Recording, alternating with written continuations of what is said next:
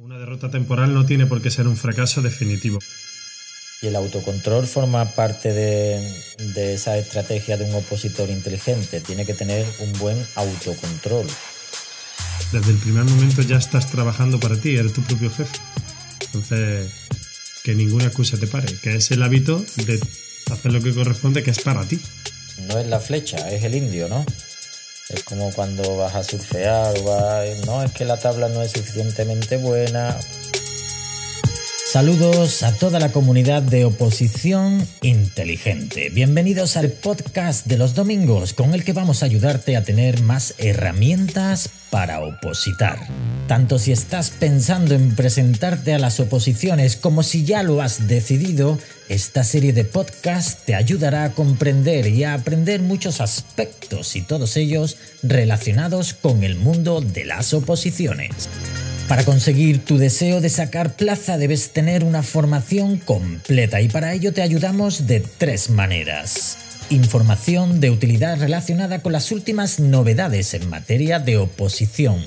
Pasos a seguir para mejorar tus técnicas, estrategias claves para preparar con éxito las oposiciones con sus trucos y secretos y motivación personal que te permitirá alcanzar un nivel de preparación emocional que marcará la diferencia entre tú y los demás. Lo que nunca te habían contado. Ya sea que estés estudiando posiciones de secundaria o de maestros, vamos a analizar toda la información que necesitas y te la vamos a dar bien resumida para que solamente tengas que aplicarla. Esta es la comunidad de oposición inteligente y vamos a acompañarte, si quieres, durante todo el trayecto opositor. En este quinto capítulo vamos a analizar una a una las características para que te conviertas en un opositor u opositora inteligente. Este es el podcast de oposición inteligente, así que sin más, comenzamos.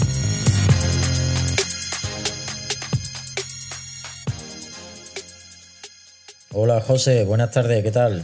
Hola Antonio, ¿qué tal? ¿Todo bien? Sí, muy bien. La semana pasada estuvimos hablando de los errores más comunes de los opositores y esta semana tenemos que hablar un poco de los aciertos, ¿no? Así es, vamos a analizar las características que nos llevarían a convertirnos en un opositor o en una opositora inteligente. Efectivamente, José, una vez que analicemos esos errores, podemos pasar a tratar los aciertos y cómo convertirse en un opositor inteligente. Así es, Antonio, recuerda que todos cometemos errores y que hay que tener muy claro que la derrota, pues, una derrota temporal no tiene por qué ser un fracaso definitivo. Cuanto antes nos repongamos de esa derrota, cuanto antes saquemos conclusiones y aprendamos, mucho mejor. Dentro de las características de un opositor inteligente hemos mencionado valentía inquebrantable. Así es, y es que no cabe duda que el reto de enfrentarse a unas oposiciones, eh, pues probablemente de primera hora no estamos preparados, así que hay que ser valiente, pero sobre todo hay que tener la valentía suficiente como para pasar a la acción. Así que os animamos a que paséis a la acción lo más inmediatamente posible. Algunas veces estará acompañado, otras veces estará solo, pero nunca cambies tu decisión. Sé valiente. Sí, porque volvemos a repetirlo. Tú eres tu propio jefe, a la hora de estudiar estás solo y debes gestionar buena parte de este proceso en soledad. Tienes que autogestionarte desde las horas de estudio hasta las horas de descanso, desde el orden de los temas, los repasos de los supuestos, hasta la realización de la unidad didáctica o de la programación. Para ello hacen una excelente labor los preparadores, pero al fin y al cabo necesitas ser valiente para afrontar todo este proceso. De ahí que una de las características pues sea esa valentía inquebrantable. Recuerda, sin esfuerzo no hay recompensa, o sea que vamos a forzarnos por ser valientes. Y el autocontrol forma parte de, de esa estrategia de un opositor inteligente. Tiene que tener un buen autocontrol. Especialmente en los momentos difíciles, Antonio. Ya sabéis que una preparación de oposiciones no es un camino de rosas. Nos vamos a encontrar con momentos muy difíciles. Incluso, ¿por qué no decirlo? Va a haber quien te va a intentar hundir. Tú mismo también te vas a sabotear. Pero cuando más perdido te encuentres, hay que tener esa capacidad de autocontrol que hablabas. José, para los opositores y opositoras nobles que se van a presentar por primera vez, lo mismo cuando decimos eso de que te vas a encontrar con momentos difíciles, lo mismo no se lo creen o le suena a, que estamos exagerando un poco el asunto. ¿Tú puedes contar algún momento difícil? Pues Antonio, sí, hubo momentos en los que me encontré solo, en los que me, encontré perdido, ¿no? Uno de ellos, por ejemplo, fue, pues mientras me preparaba las oposiciones, yo había tomado la decisión de emplear toda mi energía eh, en no hablar del tema, solamente dedicarme a pasar a la acción. Entonces, mm, mis amigos no sabían que me estaba preparando oposiciones. Se me hacía complicado, pues, cuando mis amigos estaban quedaban para salir o, para hacer algún viaje o lo que sea y yo tenía mi plan que tenía que cumplir a rajatabla porque formaba parte de esa decisión que había tomado eh, pues evidentemente me, sentía un poco perdido decía madre mía verás tú lo que estoy haciendo si me estoy equivocando entonces había que tener ese, esa capacidad de, de autocontrol y decir no tengo que seguir con mi plan esta es la estrategia que yo he decidido que es la mejor para mí y efectivamente, José, eso es un momento complicado y yo creo que todos los opositores hemos pasado por ahí. Seguramente tú también habrás pasado, claro. Sí, recuerdo yo en feria de Sevilla y yo decir, no, a la feria no voy a ir, yo voy a dedicarme a estudiar, porque al fin y al cabo una oposición no deja de ser también una competición contigo mismo, pero también con los demás. Y yo decía, si yo puedo arañar unas horas de estudio aquí, pues horas de estudio que le estoy quitando a otro. Esto es una carrera. Y al final la preparación se trata de echarle un tiempo y, que esas horas de estudio cundan también. Que de ahí es lo que hablamos en cuarto lugar como las ventajas de ser un opositor inteligente, esa firmeza en los planes. Yo he planificado que voy a estudiar un tema o que voy a estudiar esta semana tantos temas, voy a hacer tantos supuestos y tengo que intentar por todos los medios hacerlo. Así es, y es que, bueno, pues ese plan te lo haces tú a tu medida. Eh, comentabas, por ejemplo, que decidiste no ir a la feria de abril. En mi caso yo sacrifiqué algunas cosas, pero porque había otras que sí quería seguir haciendo. Entonces, mi estrategia era esa, no había otra. Eh, si yo había sacrificado el no ir, como en este caso, por ejemplo, a la feria de abril, pero porque durante el resto del tiempo sí quería seguir haciendo mi rutina de, de hacer deporte, de salir a hacer cualquier cosa, pues evidentemente había que ser firme, había que ser firme en esa decisión. Entonces, si has tomado una decisión, a luchar por ella. Porque si tú mismo dudas de tus propias decisiones, es que no estás seguro de, ti mismo. Y hay que tener muy en cuenta que la inseguridad es, es eh, uno de los principales obstáculos en, en este camino. Sí, nosotros hablamos de si no muestras firmeza a la hora de ejecutar tus planes, vas a ser como un barco sin timón. Pues muy buena frase, sí señor firmeza en las decisiones, pero firmeza en los planes. Eh, no hay que dejarse guiar por conjeturas. Tener el hábito de hacer lo que corresponde. Ahí hemos dado el clavo, ¿eh? Pues así es, porque si tú no estás dispuesto a trabajar por ti, como tú bien decías en el anterior post, eh, terminarás trabajando para otro. Y en este caso, desde el primer momento ya estás trabajando para ti, eres tu propio jefe. Entonces, que ninguna excusa te pare, que es el hábito de hacer lo que corresponde, que es para ti. Para eso hay que tenerlo muy claro. Hay que tenerlo clarísimo. Tienes que ver, eh, tu objetivo lo tienes que tener en tu mente muy claro. Voy, a, voy a, sacarme la plaza, ese es mi sueño y voy a ir a por él. Como no lo tengas muy claro, es muy complicado tener el hábito de hacer lo que toca. Siempre va a haber una, alguna excusa, siempre va o, o echan una serie muy buena, o han puesto una película en el cine, o me ha llamado un amigo para, tener el hábito de hacer lo que toca en cada momento, tiene que tener muy claro tu sueño. Así lo decíamos antes, ¿no? Eh, va a haber momentos que son difíciles. Te van a intentar sabotear tú mismo y los demás. aunque de una manera muchas veces inconsciente, ¿no? Porque tus amigos no es que te vayan a intentar sabotear conscientemente, ¿no? Pero sí que, bueno, pues cualquier decisión que se tome muchas veces va a ser totalmente contradictoria a tu propósito. Así que hay que tener ese hábito, esa firmeza de hacer lo que toca, que es trabajar para ti. Una personalidad agradable. hablábamos la semana pasada del miedo a compartir. Y ahora hablamos de la personalidad agradable en contraposición a ese miedo a compartir, a ese ser huraño, oscuro. Antonio, desde que te conozco, tú eres un fiel seguidor de, de la filosofía y crees mucho en las energías eh, y todos sabemos que esto no deja de ser una energía que atraemos. Si no mostramos energía positiva, si no mostramos ese poder mágico de la gratitud, de ser agradecido, de disfrutar tanto por lo bueno como por lo malo, empezar a disfrutar ya de lo que está por venir, pues esa personalidad agradable de la que hablas no puede atraer cosas positivas. Ya no solo es de la energía, José, se trata también de un poco de inteligencia emocional. Si yo me rodeo de, emociones positivas y, creo una armonía en ese sentido de yo tengo un material y me da igual compartirlo, voy a ser compañero de, mis compañeros o compañeras y, si, tengo que compartir algo, pues lo comparto muy, muy agradecido. Porque todo lo que, lo que des después te va a venir de vuelta. Así mismo. Si tú siembras, como, como dice el refrán ese, si siembras odio, recoges tempestades, ¿no? Pues así es. Eh, hay que comenzar desde ya. Desde este preciso momento hay que agradecer todo lo que tenemos y hay que comenzar a disfrutar de todo lo que está por venir. Sí, José, y además, si alguien te pide material, será porque tu material es bueno, ¿no?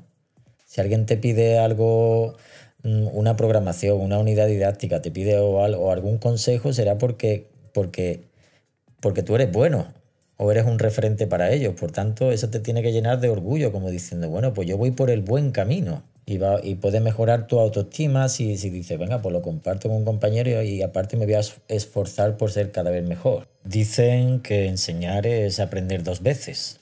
totalmente, totalmente. Claro, además, Antonio, piensa que en cuanto que tú te ofreces para un favor, estás eh, creando una deuda en esa otra persona esa otra persona se va a mostrar dispuesta a devolverte el favor. Pues el día de mañana puede ser que tú necesites a esa persona para que te eche también una mano. Es un principio llamado principio de reciprocidad. Si tú estás dispuesto a colaborar, si estás dispuesto a ayudar, el día de mañana esa ayuda que tú necesitas te va a ser devuelta. No tiene por qué ser de esa persona. Ojo, la, la energía que atraemos es la que, la que desprendemos. Dominio del detalle, José. Me decía un director de un hotel, la única diferencia, Antonio, entre un hotel de cuatro estrellas y un hotel de cinco estrellas está en los pequeños detalles. Y yo eso lo aplico a la programación, a la unidad didáctica, a los supuestos prácticos. La diferencia entre un opositor y otro está en los pequeños detalles, que muchas veces se descuida, que si la caligrafía, que si descuidamos los márgenes o descuidamos cualquier historia mm, bien sea por vagancia o bien sea por, no le echo cuenta a esto. Los pequeños detalles son los que marcan la diferencia. Antonio, es un proceso de oposición en el que tú y muchas personas más, cientos, miles, también, vais a intentar demostrar esa diferencia. Si quieres destacar, si quieres apartarte de la mediocridad, tienes que dominar los detalles para marcar esa diferencia entre tú y el resto, tienes que obsesionarte con los detalles. Si no, vas a ser uno más. Y hay que ser responsable, ¿no? Hay que asumir, José, asumir esa toda la responsabilidad. Responsabilidad no solo de los aciertos, Antonio, también de los errores y los fallos. No hay que culpar a nadie, ni a nada. Ay, qué mala suerte que me ha tocado el tema que no me sabía. Ay, qué mala suerte que este año, pues en mi tribunal son más exigentes. Ay, que mi presidente o mi presidenta del tribunal no quiere que utilicemos el boli de tal color. No tenemos excusas. Hemos escuchado ya todas, no lo sabemos. No te engañes a ti mismo. Tu meta es hacer realidad tu sueño. Así que asume toda la responsabilidad y eh, prepárate, debes estar dispuesto para eh, responsabilizarte de esos fallos, de esos errores. No, insisto, no culpes a nada ni culpes a nadie. Eres tú el único responsable. No es la flecha, es el indio, ¿no? Así mismo Muchas veces echamos la. miramos a todos lados. Es como cuando vas a surfear o vas. No, es que la tabla no es suficientemente buena, o es que la zapatilla, por culpa de la zapatilla, no he podido conseguir mi mejor marca siempre estamos buscando excusas. Eh, es difícil ser responsable de, tus actos. Es muy difícil, pero créeme Antonio, cuanto antes seamos capaces de asumir esa responsabilidad, antes vamos a ser capaces de conseguir el éxito.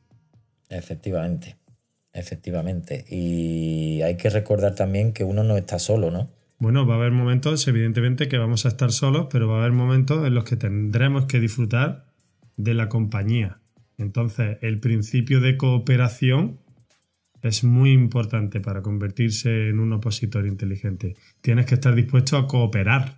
Y a buscar apoyos, ¿no? En tu familia, en amigos, tu pareja. Y apoyar, porque no vas a ser el único que necesita ser escuchado. Cada uno tenemos nuestros problemas. Tú vas a tener los tuyos relacionados con las oposiciones. Tu pareja, tu familia tendrán los suyos relacionados pues con sus respectivos trabajos.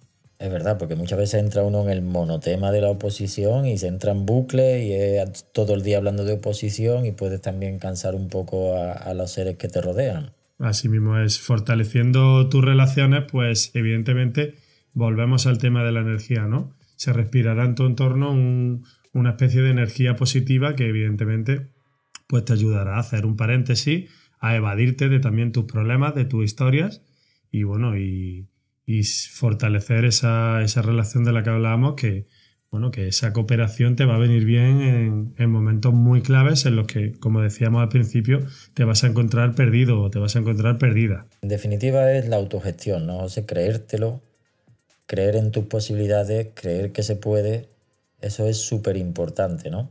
Para mí, Antonio, la autosugestión es muy importante, no solo porque hay que visualizar tu sueño, sino que tienes que verte ya como si lo hubieras conseguido. Toda tu energía para que se ponga en marcha esa ley de la atracción que no me canso de, mencionar, verte como si ya lo hubieras conseguido. Infórmate cuál es el salario, cuáles son las condiciones, habla, relacionate con gente que ya ha conseguido esa meta, vete como uno de ellos ya, siéntete uno de ellos. Es el poder de visualizar lo que quieres conseguir. Y cuando se activa ese poder, entra en lugar la ley más potente que existe, que es la ley de la atracción. No hay que la detenga, es una ley universal, sirve para todo, tanto para lo positivo como para lo negativo. Y ahora me pregunto, ¿estás dispuesto a pensar solo en lo malo o a pensar ya en lo positivo? Bueno, José, pues si te parece vamos a recordar todas las características de un opositor inteligente. Hemos empezado con valentía inquebrantable, el autocontrol, firmeza en las decisiones, firmeza en los planes, tener el hábito de hacer lo que corresponde, una personalidad agradable, tener dominio del detalle, asumir toda la responsabilidad, cooperación y la autogestión. En definitiva, todos fracasamos, no hay que tener miedo al fracaso, analizar tu fallo y adoptar todas las medidas necesarias para que tu plan funcione. Y lo más importante, Antonio, recuerda, pasar a la acción. Solo así seremos capaces de tener todas esas características que mencionabas. A todos los oyentes de la comunidad de oposición inteligente, os recomiendo encarecidamente escuchar este podcast de nuevo, ver el vídeo, leer eh, las publicaciones en nuestra página web porque esta información es muy valiosa. Puede ser que desde, en una primera escucha no la entiendas. Vuelva a leerlo, medita sobre estas cosas porque te van a servir mucho en tu proceso de oposición. Y recuerda, Antonio, el mundo, como decía Napoleón Hill, el mundo no paga a las personas por lo que saben, sino por lo que hacen. O inducen a hacer a los demás. Efectivamente. Efectivamente. Bueno, José, pues este ha sido nuestro podcast de hoy. Sí, nos gustaría también saber la experiencia y lo que opinan nuestros oyentes. Así que si tienen alguna duda o quieren dejar su opinión, por favor, en la caja de comentarios. Sí, le adelantamos algo de la semana que viene. Así es, Antonio. Tenemos preparado una entrevista con una opositora de éxito que consiguió sacar su plaza a la primera y en una especialidad totalmente nueva para ella. Y además nos va a brindar unos consejos que creo que a cualquier opositor le puede ser muy, muy útil. Así es, Antonio, deseando de tenerla entre nosotros. Bueno, pues nos toca despedirnos, ¿no, José? Hasta la próxima. Hasta la próxima, un fuerte abrazo a todos. Hasta luego, José. Y hasta aquí el podcast de la comunidad de oposición inteligente. Recuerda suscribirte a nuestro canal y activar las notificaciones para no perderte las distintas novedades. Y si tienes alguna duda, siempre puedes ponerte en contacto a través de las distintas redes sociales o de nuestra página web. Esto es Oposición Inteligente. Recuerda, sé un jugador o jugadora, no una ficha.